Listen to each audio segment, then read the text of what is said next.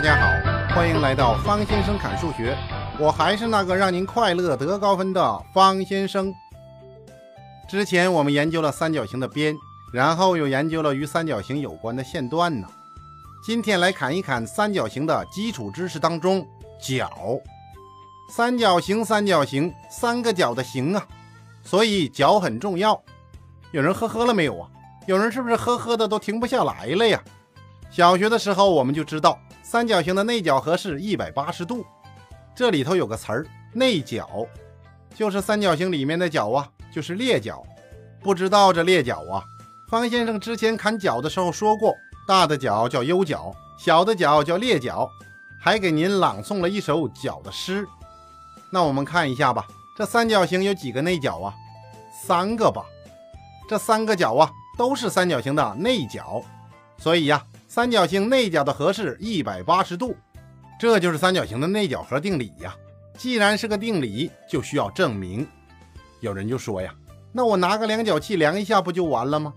方先生说呀，这个呀还真不行，不准确呀。数学是不能靠测量的呀，连作图啊，我们都用尺规作图，直尺和圆规呀，而且直尺还是没有刻度的。哎呀，果然不出我所料啊。方先生有一天回家，看见儿子啊正在玩我的作图工具，左手拿着直尺，右手拿着三角板。哎，我的量角器呢？我一看呢，他正踩在脚下。我就问啊，为什么呀？为什么把我的量角器放在脚下呀？儿子看着我，爸爸，我在量角器呀，你帮我看看我的脚有没有脚气呀？童趣呀！当然，小学的时候啊。我们有的老师也给出来了三角形内角和的证明。老师就是找个卡片，用剪刀剪出一个三角形，然后把三个角咔咔咔剪下来，拼到一起呀，哎，正好拼出一个平角。这个证明怎么样？方先生说呀，很不行，它不是数学的证明方式啊。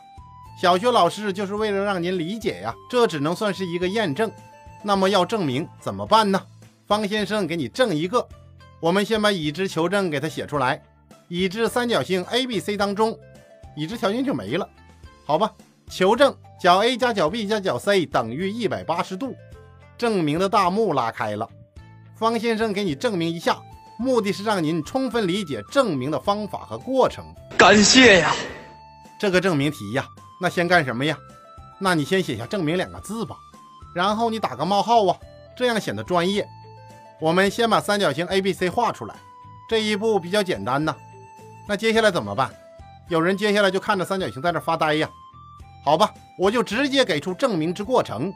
首先过 A 点，做直线 L，使 L 平行 BC。你有什么感受啊？马上就有一个三线八角的感觉了吧？此题目都有什么角啊？主要是内错吧。然后把上面的三个角标记一下。方先生说呀，我们就用数字标记吧。这样最简单。方先生反复强调，标角的时候如果没有歧义呀，一般用数字表示。当然，如果有相同的角啊，你可以用阿尔法、贝塔这些希腊字母表示。方先生在砍角的时候专门讲过这方面的问题。好吧，我们就标记上面的三个角，分别是角一、角二、角三。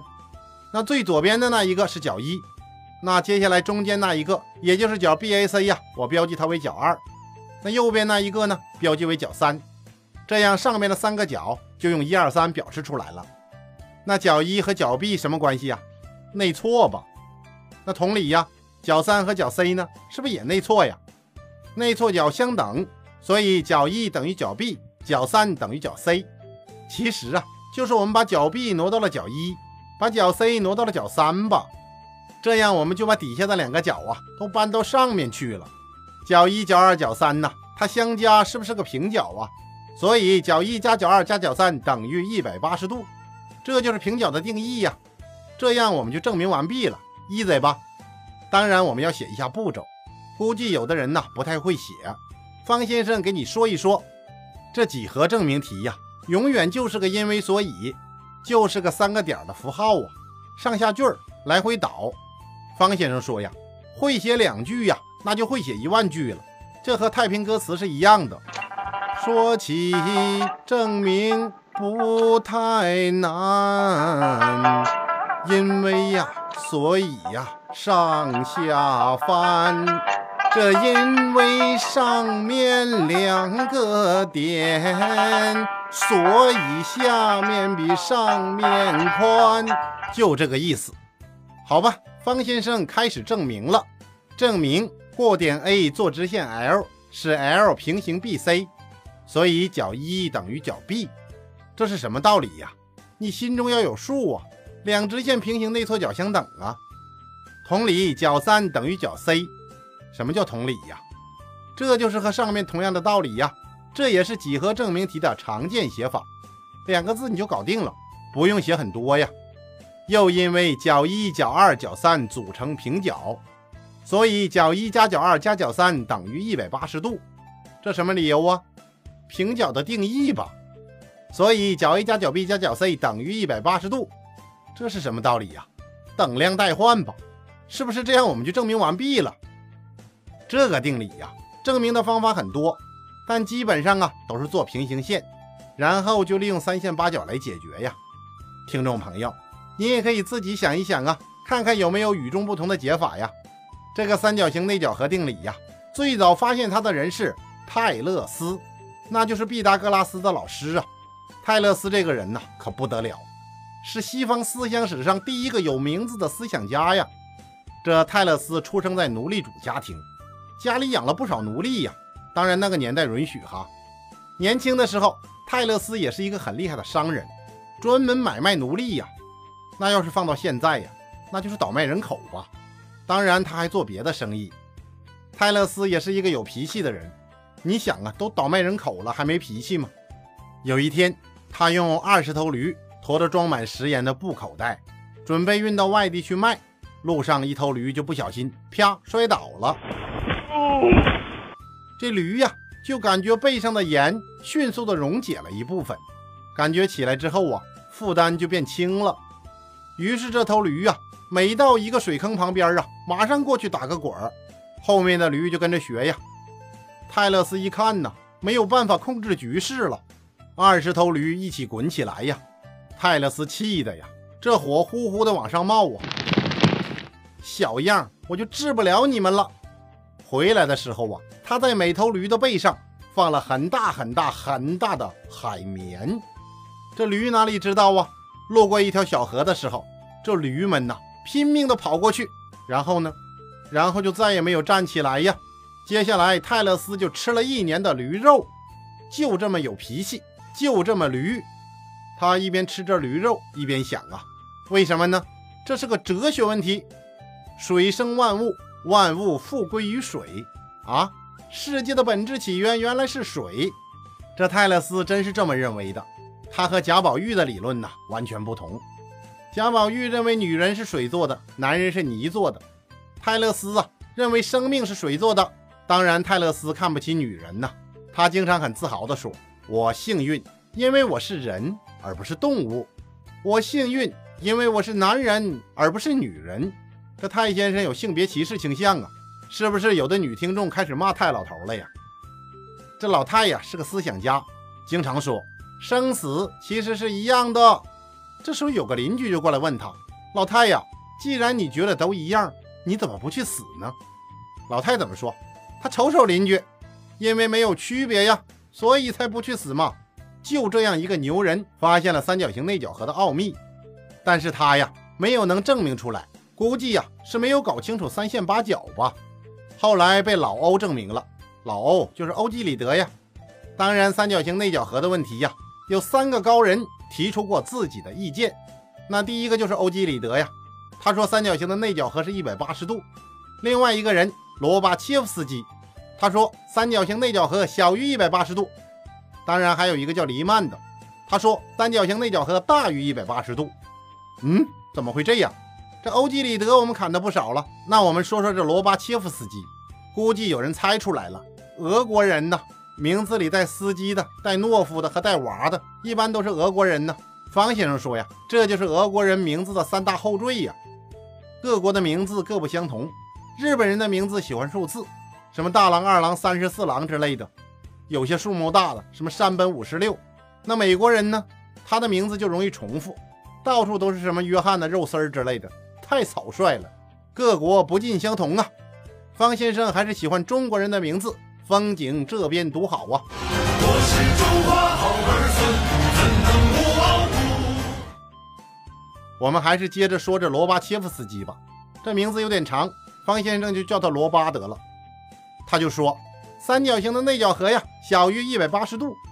有的听众说，这不是疯了吗？乱说呀！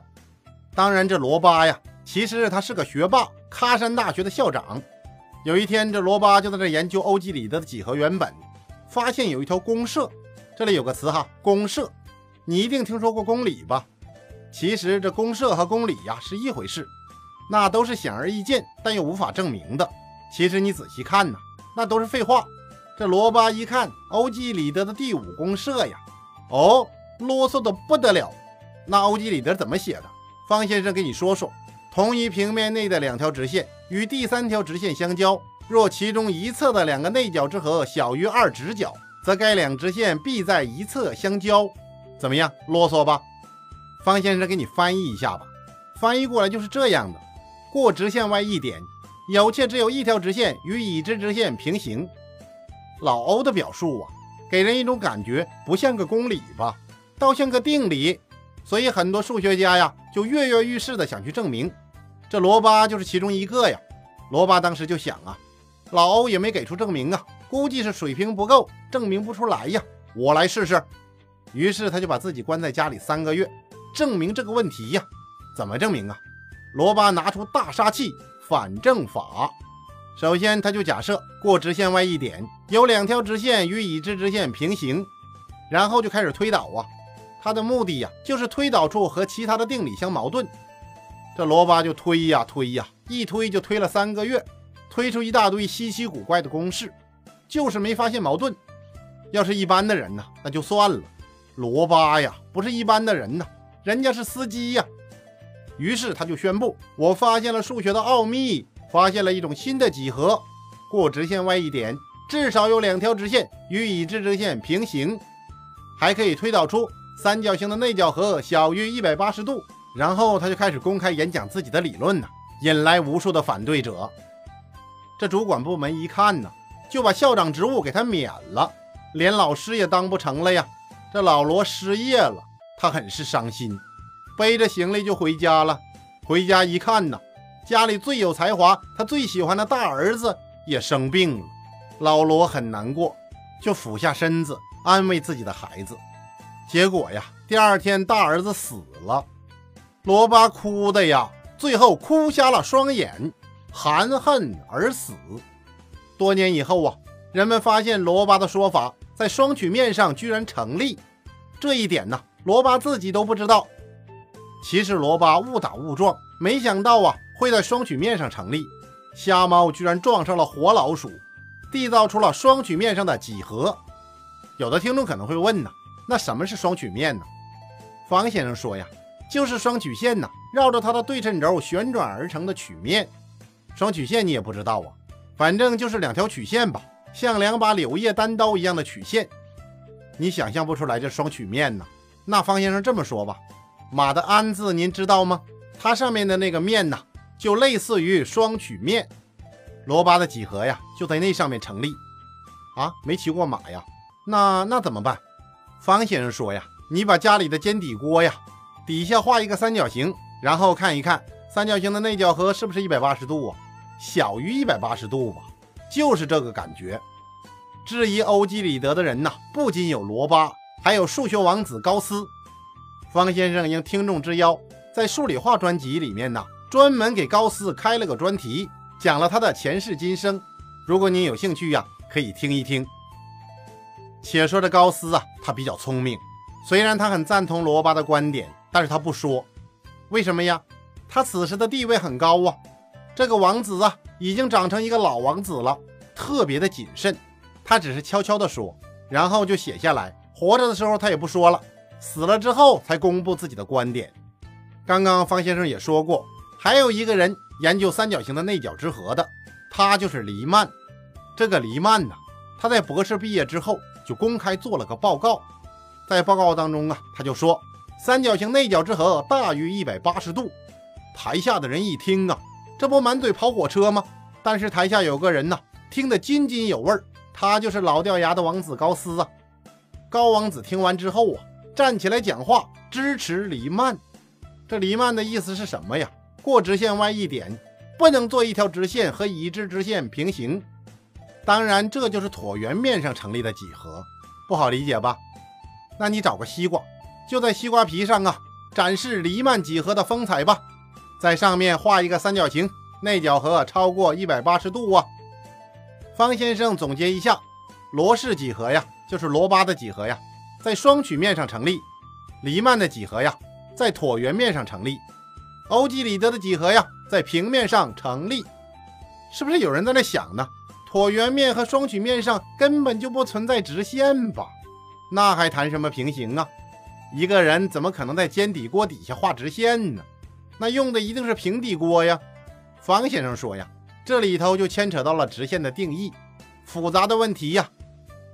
那直线怎么定义呀？很直很直的线呢？不行啊。方先生用一个方法给你说说，两点之间最短的线就是直线。有了这个定义呀，你会发现。曲面上也可以画直线了吧？当然，我们研究的呀是欧式几何，那就是平面上的几何呀。三角形内角和是一百八十度。不过，我们的欧式几何呀也在逐步的被削弱。其实，在欧美国家呀，早就开始削弱欧式几何了。严谨的欧式几何呀，对于培养学生的逻辑能力、演绎能力很有帮助。步步惊心，浑然一体呀，做出一道小题来呀，你会感觉到浑身通透啊。但是啊，后来很多数学家就开始反对欧式几何，就说呀，中学数学呀应该以函数为中心，尽早引入微积分呢。大学数学当中啊，几何也逐渐的被削弱，包括解析几何，那就是用代数方法研究几何问题呀，这样也都被削弱了。为什么呀？减轻大家的负担呗，然后给大家增加一些数学知识，主要增加什么呀？统计知识啊。方先生前几间砍过。而且还砍得很碎吧？为什么呀？因为到了社会上啊，统计知识非常有用，你炒股啊、买彩票啊都用得上啊，很直接的运用啊。而且在数学里增加了算法，那就和计算机结合到一起了呀，实用性是不是很强啊？那几何证明题呢？到了社会上什么用都没有啊！啊，怎么办呢？当然了，再没用我们还是要学呀，锻炼一下。毕竟考试要考啊，上个小题，感受一下欧几里得的平底锅。例子八十四杠二，三角形 ABC 中，若角 A 比上角 B 比上角 C 等于二比二比一，求角 A 和角 C，是个填空题。听众朋友，您可以把音频停一停，自己做一做，一会儿我们对对答案。